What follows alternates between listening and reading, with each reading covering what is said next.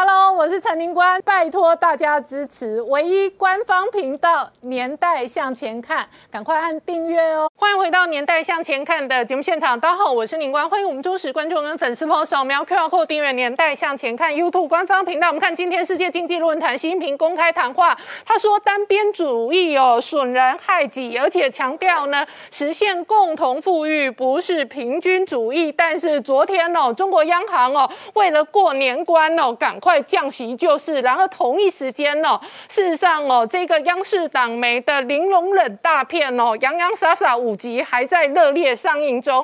而另外一方面哦，中国的媒体跟香港的媒体追踪哦，秦岭的违建，现在习近平震怒哦，要拆违建，主要的其中一个原因哦，媒体的观察哦，是疑似哦，直接伤了中南海的龙脉，这影响到政权的这一个安危。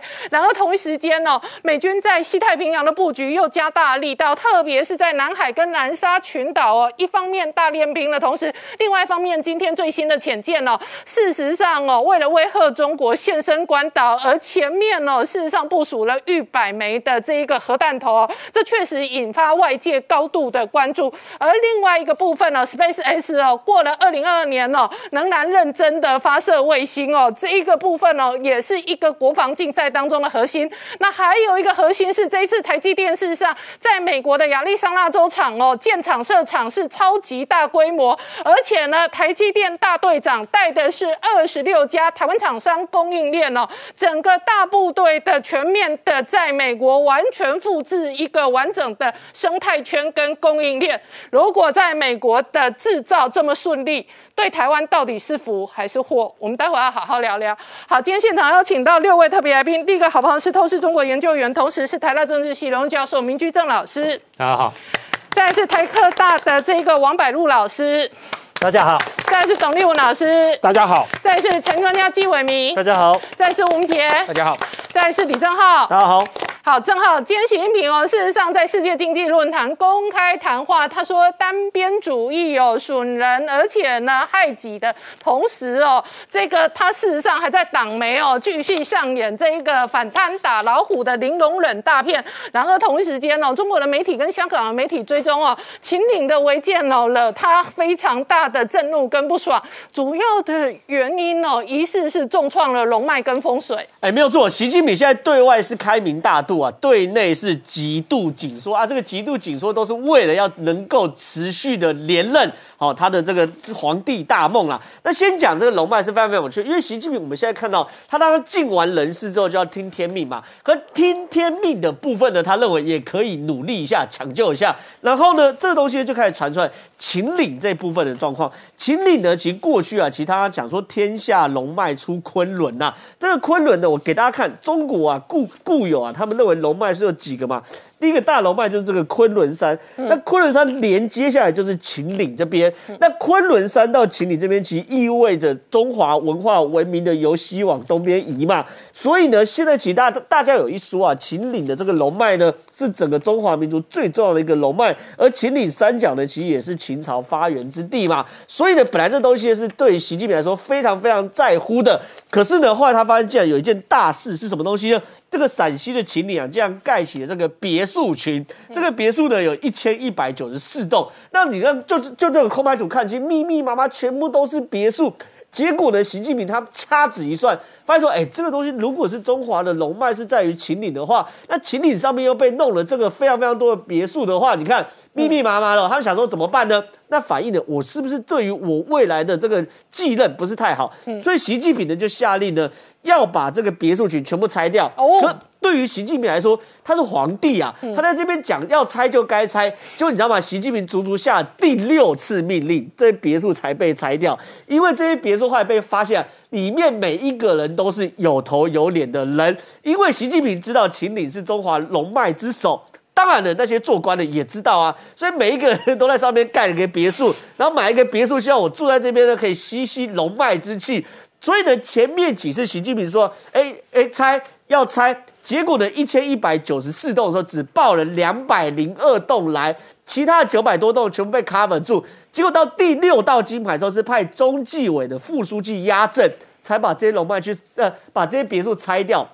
所以对习近平来说，他现在能做的他都去做。不能做的他也去做，然后呢，这些东西如果跟天命有关的，他也不管，先相信再说。他就是为了要这个能够持续连任嘛。那可是因为中华龙脉很多条嘛，你看这边又有所谓昆仑山，又有秦岭，然后又有大兴安岭，又有长白山等太行山等等的。那当然了，不可能违建只有这边嘛。现在被抓到说山东的泰山哦，里面有非常非常多违建。它上面山东的泰山的违建就跟这个我们刚刚看到这个秦岭的违建有点不太一样了。山东泰山的违建大概都是一些平房。厂房、农家乐、养殖房，就是我们常常看到，就是严家会做类似那种平房的这种违建。可是呢，对于习近平来说，也不能接受。为什么呢？过地过去的皇帝啊，都要在干嘛？在泰山封禅哦，这东西哎，登泰山而小天下，五岳之首。那这东西他也认为，这跟我的这个气运有关系，所以现在也下令了，这些全部都要拆掉。所以你可以看到习近平内心哦，对于今年的登基这件事情。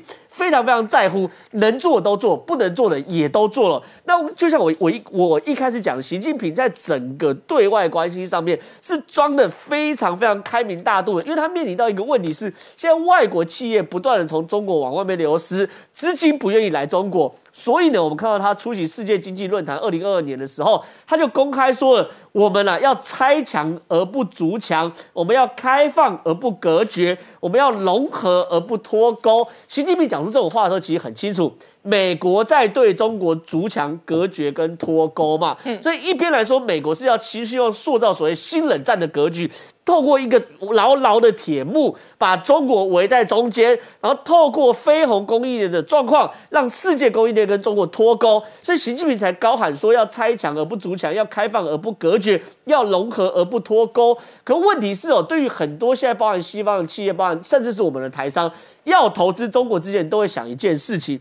中国的政策变化太大了。如果今天中国的政策是很稳定的、非人治的，是可以预期获利，我当然愿意投资。所以呢，习近平在这个世界经济论坛也说：“哎，我们会高举改革开放的旗帜，会使呢。”市场在资源配置中起决定性的作用，可中国最大的问题就是说，中国的资源配置并不由市场来决定，而是由官官场来决定。好了，那过去由官场来决定，也大家也勉勉强可以接受，反正我就贿赂啊、打通关系等等的。可是现在常常变成是习近平一句话或一个眼神，会导致一个产业的颠覆。所以说，对于很多人来说，投资是踌躇不前，习近平压力也非常非常大的。好了。但是习近平呢，当然是希望不让招致引引引伤嘛。然后呢，这些龙脉呢，能够清楚的就尽量清楚，维持它的干净。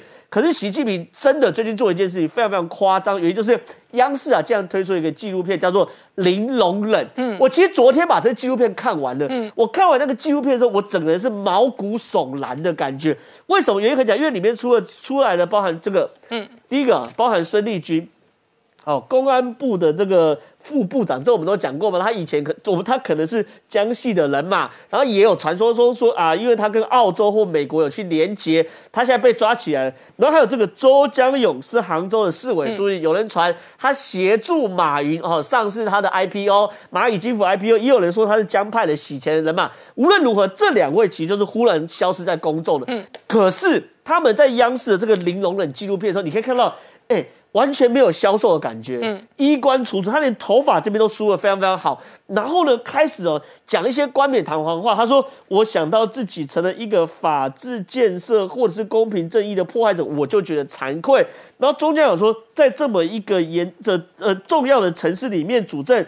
犯下了严重的错误和罪行，我感到非常非常惭愧。甚至哦，你里面看到包含这个这位哦，王富玉哦，他是贵州省的政协党书记。他说：“我疯狂的贪欲，登峰造极，但我不知道我要的是什么。”所以这些人变成像是一个演员一样，他的梳妆打扮是精心设计过的。你看他的用词。我疯狂的贪欲成了登峰造极，是有人写出稿的。然后呢，就是为了为了要干嘛？枭首示众。好，那我请教明杰了。习近平一方面打老虎，一方面拆违建的同时，美国航空母舰在南沙群岛大练兵。对，这次这个美军的航空母舰卡尔文森号这个航母打击群哦，那配合这个埃塞克斯号两栖突击舰队哦，在南海其实哦刚结束一场，我个人认为应该是在模拟这一个夺毁。南沙哦，这样的一个演习，那这一次非常特殊哦，因为我们从几个呃这一个条件来看哦，它不管是它的航路或兵力规模上面来看哦，的确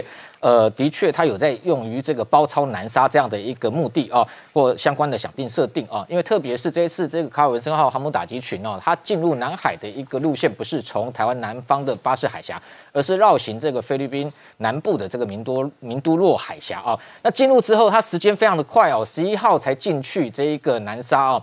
那绕了这一个南沙一圈之后哦，特别是这个南沙的七个岛礁，那十七号其实现在又。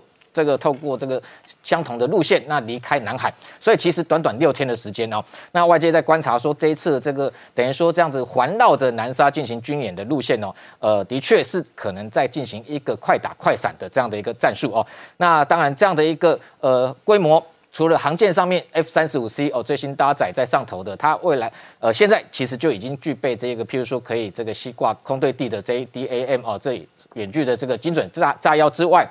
另外，像这个上面 FS 八哦，EF 它也可以挂载这个包含像这个 SLAM 啊 s l a m e r 可以对地打击，也就是说，光航母本身就可以摧毁哦这个中国的这在南沙非法的七个岛礁。那再配合埃塞克斯号上面这次搭载不是 F 三十五 B 是 AV 八 B 哦，它的对击攻对地攻击能力也非常的强，同时上面还有 MV 两两，必要的时候它直接可以登陆。夺取南沙啊，它也在向这个北京传递一个重要的战略讯息，就是第一个，我们看到先前它的国务院也在非常同时间哦，巧合的发布了四十七页，在这个有关指控这个中国在南海哦，等于说非法的这一个呃主权，这不管是伸索或扩张哦，那同时配合军事的动作，那也就是在告诉北京说，这些南海的岛礁都是非法的，随时其实都可以摧毁哦。那同样的。因为最近我说台海跟这个南海的确是联动的哦，因为我们看到去年以来哦，共机不断的逼近这个呃，不管是台湾的西南防空识别区，其实相关的空域的位置更接近东沙。那换句话说，这一个美军的这一次演习哦，其实背后我认为还有另外一层意涵，就是如果今天中国敢动东沙的话，其实美国随时也可以摧毁南沙。所以这样的一个。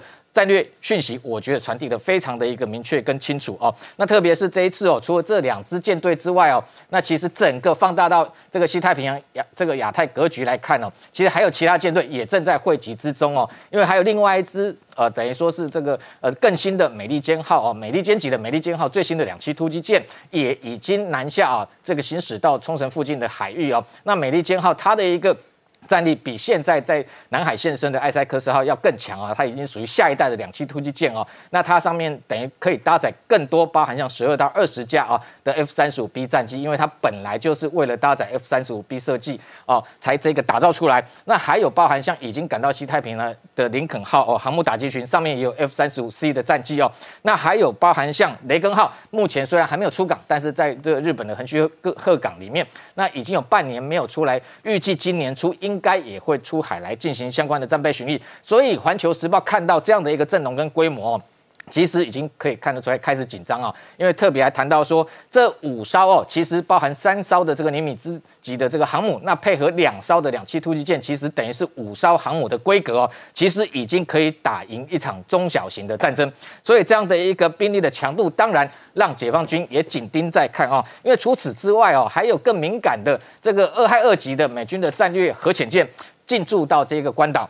那这一艘内华达号，美军还直接公开它的画面，这在过去来讲非常罕见。因为 CNN 报道说，像上一次这个类似的战略核潜舰哦，到西太平洋应该是六年之前哦才有这样的一个举动。那如果说还对外正式公开，恐怕是四十年来的首见哦。所以这样的一个呃动作背后，同样的，我认为也在传递相关的战略讯息哦。因为特别是目前来讲，美军的这个二亥二级还有十四艘 S S B N 哦，那中间。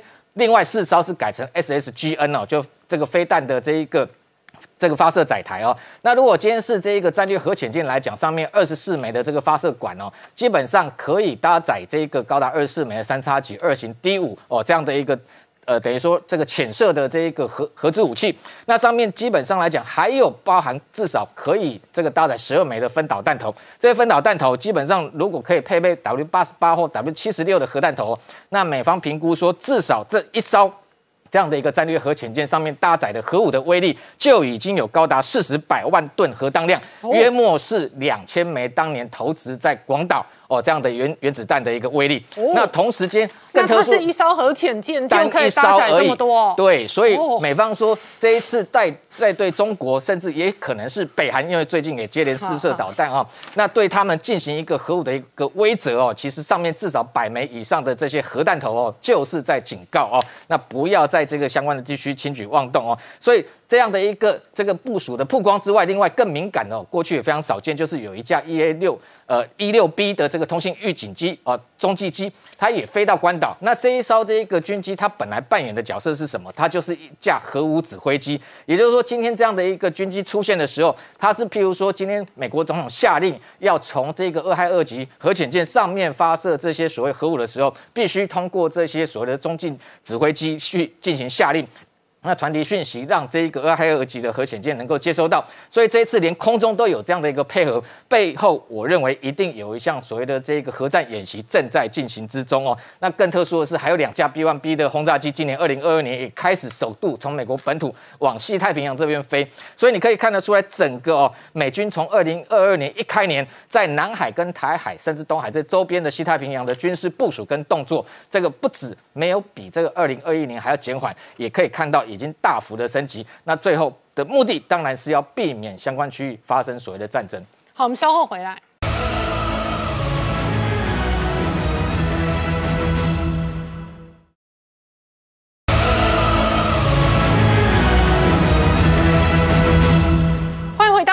前看的节目现场，我们今天聊的是习近平在打老虎拆违建哦，这一个调整中南海龙脉的同时哦，美军方面哦，这个核潜舰哦威吓中国现身关岛，而且呢，这个是搭载了逾百枚的核弹头。然而同一时间哦，美国另外一手是拉拢台湾的供应链，其中的核心指标包含台积电，尤其是这一次媒体直击了台积电美国厂哦，事实上追踪出哦，包含了二十六个台湾厂商哦。全面的跟进，而且呢，媒体追踪哦，这一次包含苹果的这一个主要的后产能的订单哦，台积电的营收可能再飙三年。是的，没有错。我们看到啊，虽然今天台积电的股价大拉回二十一块钱，可是我们还是要关注一下，到底这间公司在做什么事情。就是台积电的营收啊，其实叫做步步高升，每一季的营收都在成长，甚至在二零二一年的第三季啊，它的 EPS 已经冲破了六块钱，在第四季的时候，甚至还在继续狂飙，EPS 高达六点四一块。那其实我们在一开始的时候都会想说，营收这样子喷这么快，到底毛利率会不会跟着掉？实际上面并没有哦。我们来看一下，台积电二零二一年来讲，它的 EPS 是一季比一季高啊。对，它的 Q4 比 Q3 高，Q3 又比 Q two 高啊。对，它的营收都是这样一路上来，EPS 表现也是非常的漂亮。那我们就会开始想说，那毛利率是不是会掉？其实啊，在今年第二季的时候，毛利率一度掉到只有五十 percent，这个时候就有法人说啊，你台积电不行了啦，你这边就是先进制程花太多钱。可是我们看到啊，在最新台积电法说会公布出来，哎，它毛利率居然高达了五十二点七 percent 呢，代表它一方面啊，营收持续成长，它也保持了它的获利能力。那在这个地方啊，我们也是因为看到它先进制程这么有竞争力，才会让它的营收可以保持的不错，毛利也维持住。那我们可以看到五纳米。目前已经占它的营收二十三 percent，七纳米占它二十七 percent，所以光是这两个制程就已经占它五成的营收来源了。再加上三纳米的产能进来以后，我们认为台积电在未来一段时间营收还是可以表现不错。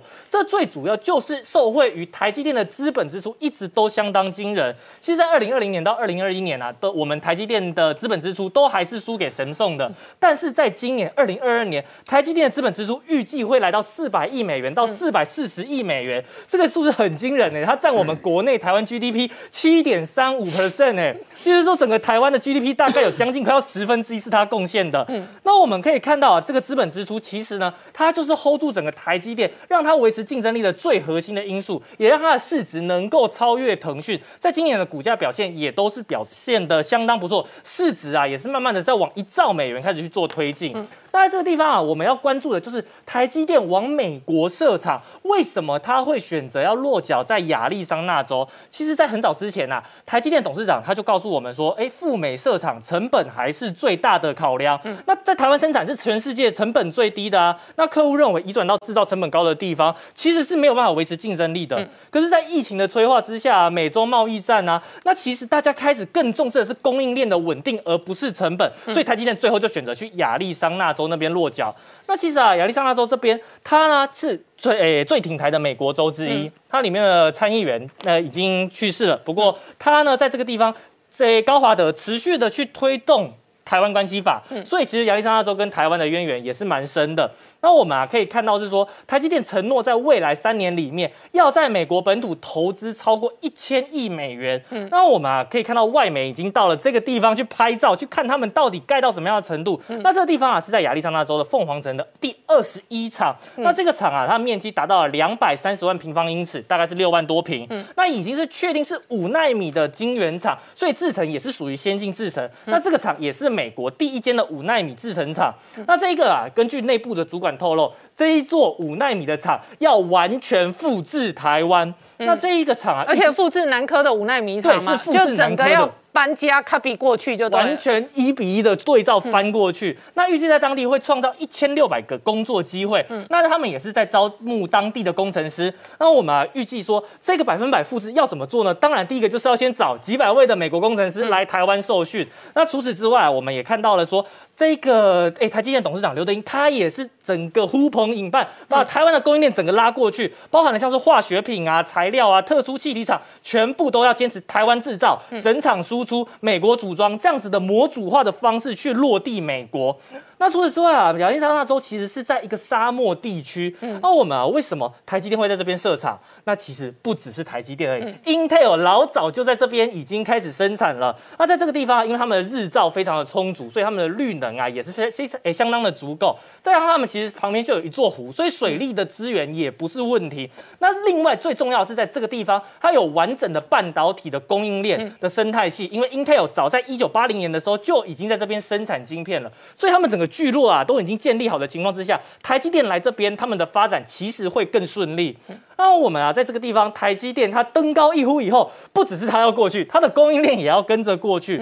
第一间过去的是谁？就是台湾的乔力化工，它在啊这个麦克创新园区买下了十七英亩的地，那它也是第一家在凤凰城买地的重要供应商。我们认为啊，之后会有越来越多的台厂供应链跟上台积电的脚步，到美国扎根。所以我们帮大家整理了一张表，这张表上面啊就是。二十六间台湾的企业要跟着台积电到美国，那其实啊，这些里面啊有非哎，常多。我们来看一下，所以他要搬这个南科的五纳米厂一模一样搬过去，所以他建厂的基础工程凡轩跟汉唐都要去，然后晶圆厂哦，环球晶啊、合金这些也跟去，对。然后它的材料、气体跟这个研磨材料跟化学制品的供应链也全部 copy 过去，对所以它就可以完成整个亚利桑那州的生态链，它就是一个群聚啦。因为从设备到材料到他自己制作，然后台积电事实上现在也卡到先进封装，是他搞不好真的有可能就完全复制百分百在美国内部制造生产。这是他们最最最重要的目标，就是希望可以百分之百 copy 过去。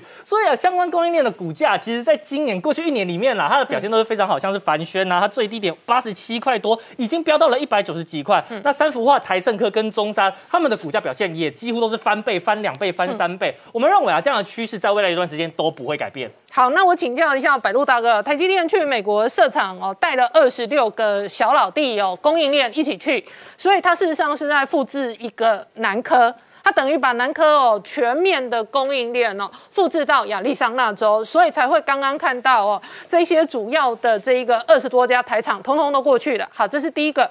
第二个，台积电的厂哦，什么时候开出来产能，然后以及它真正对于营运哦可能造成的影响哦，也是外界关心的重点。是的，其实呃，这一次台积电到 Arizona 设厂，其实过程并不太顺利。为什么呢？因为整个世界性的切料跟切工，嗯，导致于它前期啊这个进度落后，嗯，但落后到怎么样呢？呃，我们有一个。呃，所有的美国侨界啊，都在关心啊，这个台积电到美国设厂是上周呢，甚至于他们到元旦的假期到 Arizona 附近呢照了一张相，对，就是这一张相这片。张片，哼，哎，你看美国人在圣诞节跟元旦假期都在赶工，好。哦，这个是很少见的。哎，台积电在赶台湾的工厂也是一样啊，对对对，也是在在台湾台湾比较容易处理，在美国这是很困难，你要叫美国劳工加班啊，这些很困难。嗯，那代表说他们在美国建厂的不是理想中那么顺利了嗯哈。那接着呢，美国虽然它我这里讲到第二点，它的人才充沛。嗯，你你知道我们现在台城天家有四个大学有设立一个半导体学院，对一年也不过产生八百位而已哦。对，可是你要知道，在美国 Arizona，它可以吸收到的人才是来自于各州，嗯，是台湾的几十倍，所以呢，这是人才济济。但是问题是，半导体的人才，尤其在做晶圆代工这种制程啊，是要五年以上的训练，啊，十年才好用。嗯，我们要达到我们讲美台湾的优势，第一个就是良率，第二个就是产能的调配。嗯，这这种人才都要在十年以上的工了才哎，可以用所以百。路大哥，我现在对来那个铁口直断台积电。第一个，它所有的供应链跟配合厂商直接从南科搬走；第二个，我猜他一定从台湾搬工程师出去。你知道美国 Google 事实上每年从台湾的 Google 哦，呃，输出输入将近一两百个工程师，就台湾一般人都不知道，这是有一次这个台湾 Google 的老板跟我说的。然后他们菜鸟工程师从台大、清大拉那进来之后，过两年他会高兴去美国 Google 总公司，因为他的薪水翻两番，而且他领美金。同样的，台积电竟然可以把二十多家硬体厂商搬过去，他一定也搬几百个在台湾本地的资深工程师搬到亚利桑那。你讲的没错，事实上我知道跟台积电合作的厂商最近透露，就是说他们现在分别在台积电内部在寻求谁愿意到这个 Arizona 去驻点。嗯，也就是说，他初期的五年呢、要靠台积电的资深的技术人才去 support，、但是这种 support 人才哈、你要找到两三百位就不容易了。嗯那你看，他现在要设一个厂，初期就要一千六百个人。嗯。然后呢，最产能要到两万片，正常的营运的时候就要三四千人。嗯，坦白讲，这个人才的训练还是不容易。对，那要从台湾调也不太容易，所以还他们其中有一个关键是什么？尽量自动化。嗯，所以他们现在在制成的七八百道工序里面产生的参数啊，嗯尽量用人工智慧跟 big data，嗯，把它放进去。嗯，所以呢，你在现场发生的问题，大概是台湾的可能就是最后十五分之一或是十分之一的问题。嗯，然后就靠台湾去支援这一百个资深工程师来解决。那另外一个部分呢，它事实上哦还准备哦在那边呢建立这一个整个第二营运中心。诶，这个是有人这样子认为啊，说，呃，有鉴于台湾啊嗯。未来水电还有呃两岸的关系的严峻哈，嗯。所以呢，呃，鼓励台积电去美国建立第二营运中心，嗯。因为这样的话可以分散所谓的风险。嗯。可是我最近在想这个问题，就是说，张忠谋先生在外面呢讲过几次演讲，嗯。都严重的提到一点比较利益的问题，嗯。就是说，如果在台湾设厂制造，不管你是从呃成熟制成的二十八纳米到现在的七纳米、五纳米，或者今年下半年要生产的三纳米，我们的人才都在这里，一万多个十五年以上的资深人才都在这里，所以呢，成本又低又耐操，然后呢，他们本身的这个聪明程度又高，所以这是一个呃成成本跟效率方面的一个考量，就比较利益的问题。好，我们稍后回来。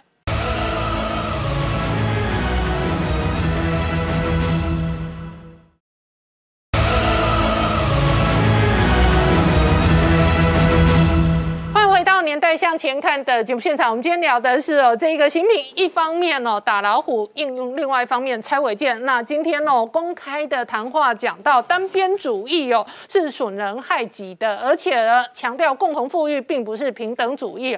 那明老师你怎么观察央视的这一个零容忍大片？它一共有五集哦，目前应该是播到第四集。今天播第四集，嗯明天播第五集。呃，当然，他中共对于这个文宣呢是很在意，而且很厉害的。刚才正好也提到嘛，第一集它的标题叫“不负十四亿”，也就不辜负十四亿人。他说，呃，从十八大，也就是习近平上台以来呢，反贪腐呢啊打得雷厉风行，但是很多人呢还是不收敛、不收手啊，继续贪污，所以他们要去打。在第一集呢，刚才这个正好提到说有周江勇这边出来，然后提到了这个甘肃的前省委书记王三运，跟这个国家开放银行的这个胡怀邦。但是我觉得最重要，各位仔细看一下，他是把孙立军丢出来，嗯，跟孙立军相关的这些人，我们过去我查一下记录呢，我们在去年十月初就讲过这件事情，当时我做了几个结论，现在看起来都还站得住脚。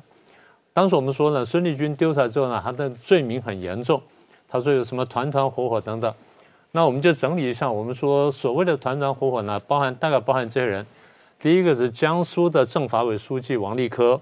第二是上海市的公安局长龚道安，再一个是重庆的公安局长邓辉林，再一个是山西的公安局长刘星云。换句话说，都是省一级的，几乎是公安最大的人马了。好，那我们说这个应该是孙立军的团团伙伙。那么这次官方丢出来就是这人，那么还加上一个，就是说傅政华呢也选在里头说还在调查当中，所以傅政华的故事还没有完整出来。那这是第一集讲的，那后面几集呢，我们就不去说了。我们现在讲会说。为什么他放的东西？当然，现在表面上看就是说他是在打贪腐啦，然后什么等等。所以标题你不是说叫零容忍吗？什么叫零容忍呢？就是我们中国共产党对于贪腐行为是零容忍的，我们要对十四亿中国老百姓负责任。所以现在看到就是把这人端出来之后，最重要一点就是这人都出来在电视上认罪。嗯，这就是中共标准的这猴戏，每次反正出什么事情都这样出来打一下。这事情不是他们发明的，这事情坦白说呢，斯大林发明的。斯大林在一九三零年代进行大审判的时候呢，每一个被打下来政敌呢，都公开认罪，然后在上报纸认罪，说我怎么对不起党，对不起国家，对不起人民，中共就完了这东西。那我们现在问的问题就是，为什么你反贪腐这么多年，就你的贪腐越打越多，越打越大？当然，他们的目的是说啊，我借着这种反贪腐的这种节目，然后塑造我中共的形象，塑造我习近平的形象。但是，如果你仔细看下去的话，你发现他还要传达其他的讯息。中共这些东西都不浪费的哈。我常常讲，我说他们做一件事情，他是有多重考量的。除了告诉你说啊，我们反贪腐，我们零容忍之外，其实他想告诉你说，我现在抓孙立军，我现在判孙立军判了什么东西？好。呃，这个节目是这几天开始播出的，在上个礼拜呢，呃，上礼拜中的时候，一月十三号，孙立军呢被提起公诉。我们刚刚讲了，去年十月份的时候呢，这个他这个案子被丢出来，是吧？说立案调查等等等等。上个礼拜提出来公诉的这个罪名呢是三项，一个是受贿罪，嗯，一个是非法藏有枪械罪，一个是操纵证券市场罪。我先说两点，第一就是。在各位如果还有印象，三个月前我们讲的这个，如果各位还有印象的话呢，我们跟大家讲说他的罪名非常严重，我数了一下，一共四十几项，嗯，四十几项罪名，就现在提起公诉只有三项，而三项呢，你说看起来很严重啊，什么受贿罪很严重了，非法持有枪支罪很严重，再加一个新的操纵证券市场罪，看起来蛮严重的，可是都赶不上。当初提起提起这个呃立案调查的时候呢，发通报上的罪名那么严重。等一下我们比较一下，各位就明白了。好，我们先来看看他这一次呢讲的这个罪名呢，说呃三个新的罪名当中有一个叫操纵证券市场罪。我们来看看这东西到底是什么东西。在我们回去对了一下，在这个去年呢，他们丢出的通报的时候呢，上面没有这条罪名。我很仔细看了一下。那现在和丢的罪名呢？现在看来看去呢，只有跟一件事情有关系。我们在大概差不多三两年多前吧，就讲过案子叫肖建华案。嗯，肖建华呢，当时不是从这个香港被带走吗？嗯，就是这个大年三十，呃，其实是十二月三十一号了，被香港从四季酒店带走，然后当时被叫做被叫做中南海。头号大案，嗯，因为我们一般传说就是肖建华呢是曾伟的这白手套，而曾伟的爸爸呢是曾庆红，嗯，曾庆红老板是江泽民，所以他关系这么重要。那么有海外的一些朋友讲说，他大概是卷进这案子里面来了。那么据他得得到消息就是说，啊，因为当时肖建华要搞金融政变，就已经跟他讲过。然后讲说这事情很大了，可能有危险了什么的，但肖建华呢就继续搞下去了。但肖建华就是说要搞这事情呢，我们这个这支团队里面呢不能没有公安，有公安呢才比较好操作，我们就有得到各种讯息，所以就把孙立孙立军拉进来了。然后他的介绍说，孙立军利用警察的力量介入股市，保证他们的股票上跟下，这个有点奇怪。除非你孙立军真的有那么大资本，会调动那么大资本。嗯，你这样说的话，肖建华手上资本不是更大，不是更可以做这事吗？所以我们回头看呢，这个事情或许有，但是可能问题比这个更严重。但是呢，为什么这么严重的罪名就丢台只有三个，看起来不是很严重呢？我们回头再看一下。去年就是二零二一年九月三十号，孙立军被双开，被立案调查。当时我们讲，我们说他丢出来那个通报呢，吓死人，七百多个字，四十几条罪名。我随便念一段，大家回想一下。这边通报里面讲说，孙立军的政治野心极度膨胀，到处散布政治谣言。嗯。第二呢，为了实现个人政治目的，不择手段，大搞团团伙伙。这伙伙的话就这样来了。形成利益集团，然后第三呢，成伙做事，控制要害部门。嗯，什么叫控制要害部门？控制要害部门就是说，哎，你本来就是负责公安的，你就应该控制要害部门呢。嗯，那什么叫控制要害部门？就是你抓了这个部门之后，你不老老实实帮党帮国家办事，你去办自己的事情，才叫做成伙做事，控制要害部门。然后再来就是私藏私放大量涉密材料。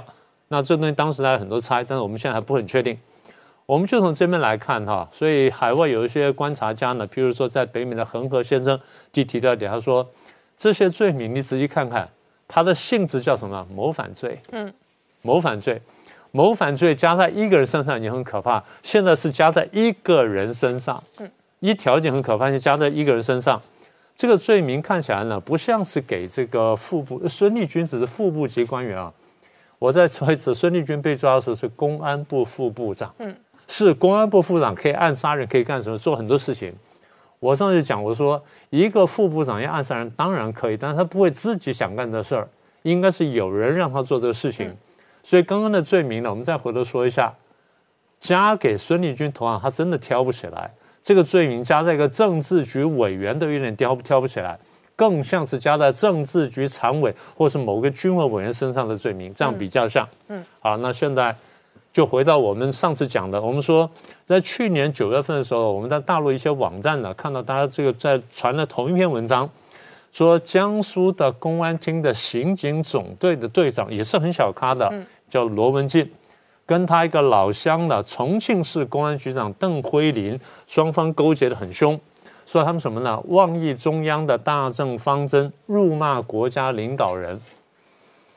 呃，妄妄议国家大政方针，辱骂国家领导人，这个在台湾每天都看得见。嗯嗯。每天八点钟以后，你都看得到。嗯。从过去十几二十年，二十四小时都有。呃，十呃十几二十年或二三年，我们天天都看见。其实是不成为罪名的。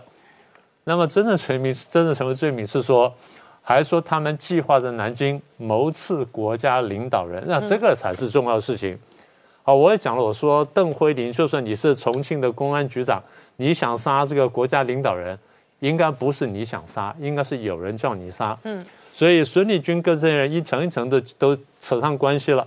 那这些文章呢，如果是真的话，那等于说公中共半半公开的承认说，这个共产党里面。的确有阴谋集团，这个阴谋集团的确想暗杀习近平，所以我们过去讲这东西大体上就没有错了。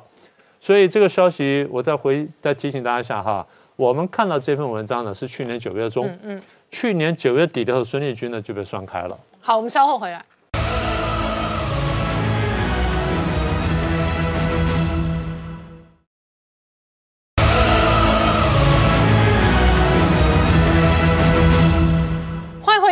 向前看的节目现场，我们今天聊的是哦，这个礼拜哦，央视党媒哦上映了《玲珑冷大片》，这个大片一共五集哦，今天应该演到第四集哦。那明老师刚讲到这里头的指标人物孙立军哦，现在看起来涉及的是谋反罪。问题来了，孙立军的位阶足以谋反中南海的领导人吗？还是孙立军后面还有大咖？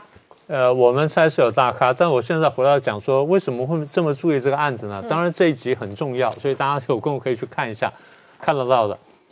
呃，因为在去年九月份的时候，丢船的罪名太可怕了，丢了四十几条罪名，随便加几条呢，已经一个人就就已经压死了，就这个人扛了四十条罪名。然后几个月之后出来呢，公诉罪呢才不过是三个小罪名，你说什么这个什么动呃这个呃影响股市啦什么等等，私藏枪械，我甚至可以帮他讲个话，他是公安他是公安部的副部长，嗯，他家里是可以有枪的，然后可以有子弹的。所谓私藏枪械，就是说他是在不合法情况下家里有枪跟有子弹，嗯，好，那你说他家里有一把枪，有几颗子弹，那叫做私藏枪械？是，但那没什么了不起。如果他家里有十把枪，有一万颗子弹，那有点危险。嗯，他家里的武器可以装排，可以装，可以装备一个连，甚至说一一个营或者是一个团，那可能很严重。但是你想说家再大，你说能装多少？所以这东西说起来不是很大的罪名。现在我要讲的是，就是为什么去年九月份提了四十几个吓死人的罪名，而现在只讲了三个看起来其实没那么严重罪名？我们在讲这个反差在哪里？所以从习近平角度来看，就是如果人要谋杀我的话，那当然很严重。嗯，我当然要追查到底。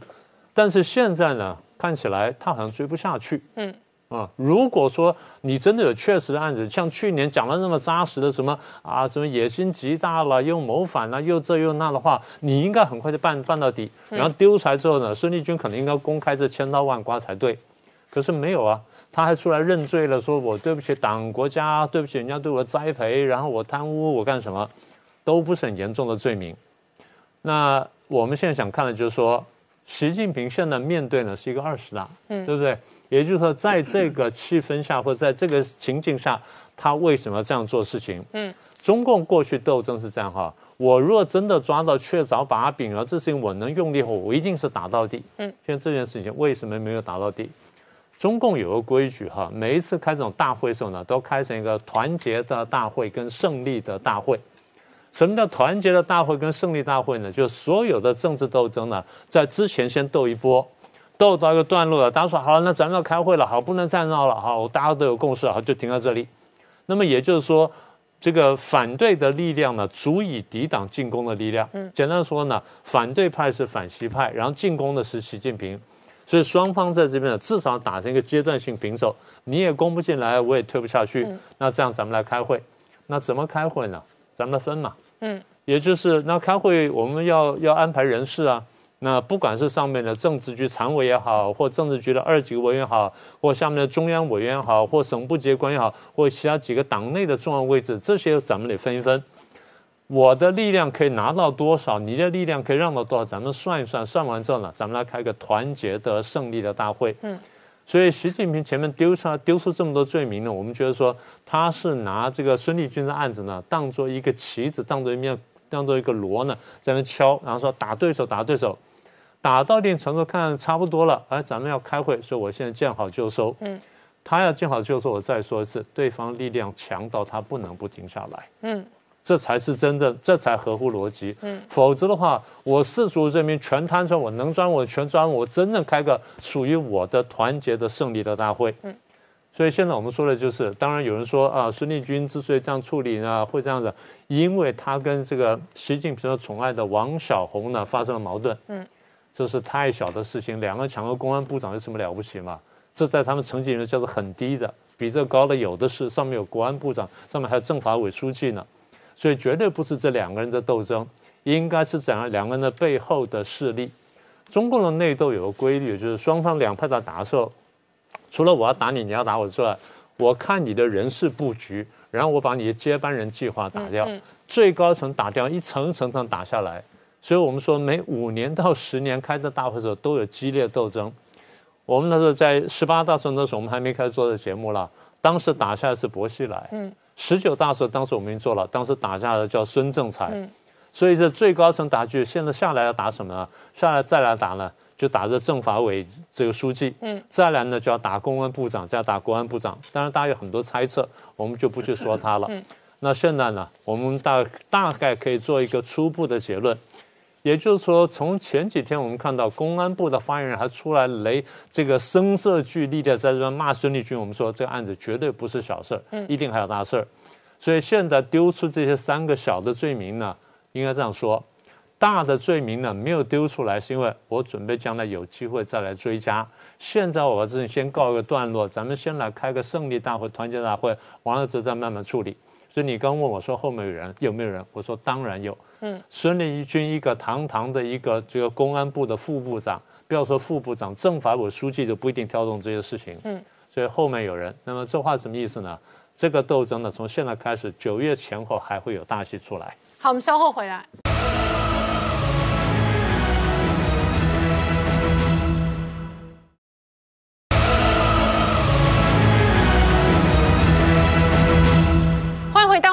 向前看》的节目现场。我们今天聊的是习近平今天公开谈话，他说单边主义哦，损人害己哦，几乎是在暗喻美国的同时哦，这一个螳螂捕蝉，黄雀在后，俄罗斯的普丁虎视眈眈。好的，二零二二年一开年哦，全球的国际政治格局哦，就发生了一个重大的变动，这个就是俄国东面跟西面哦两面出击。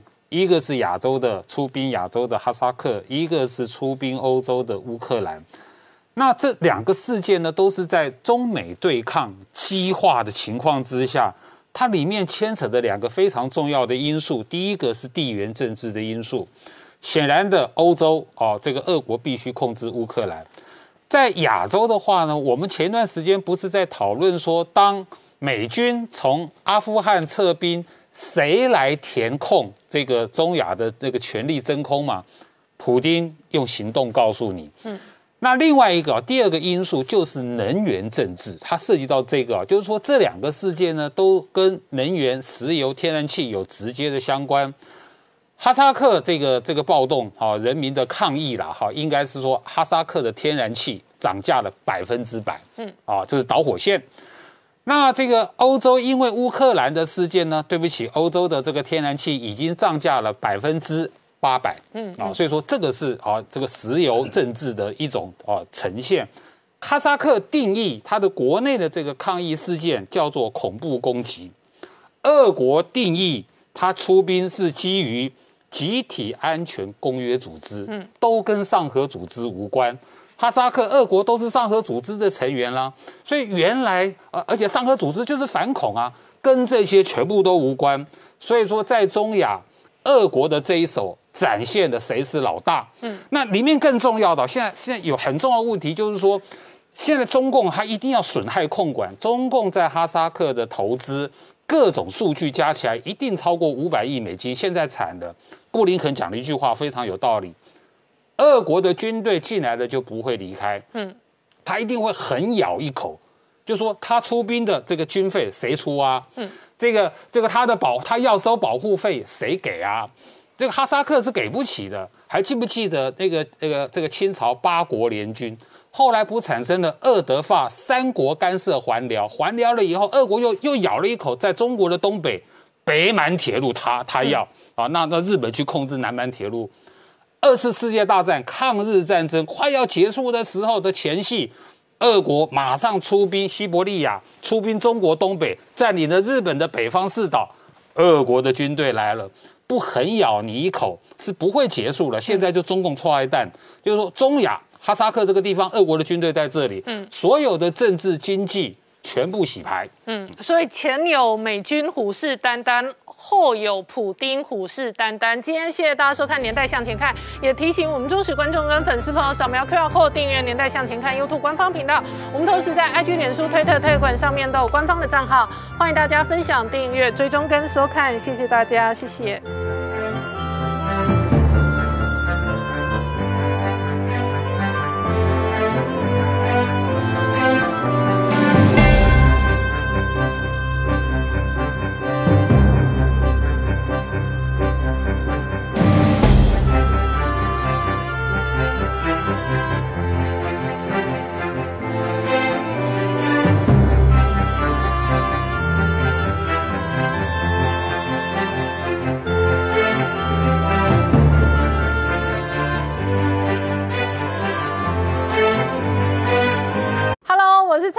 拜托大家支持唯一官方频道《年代向前看》，赶快按订阅哦。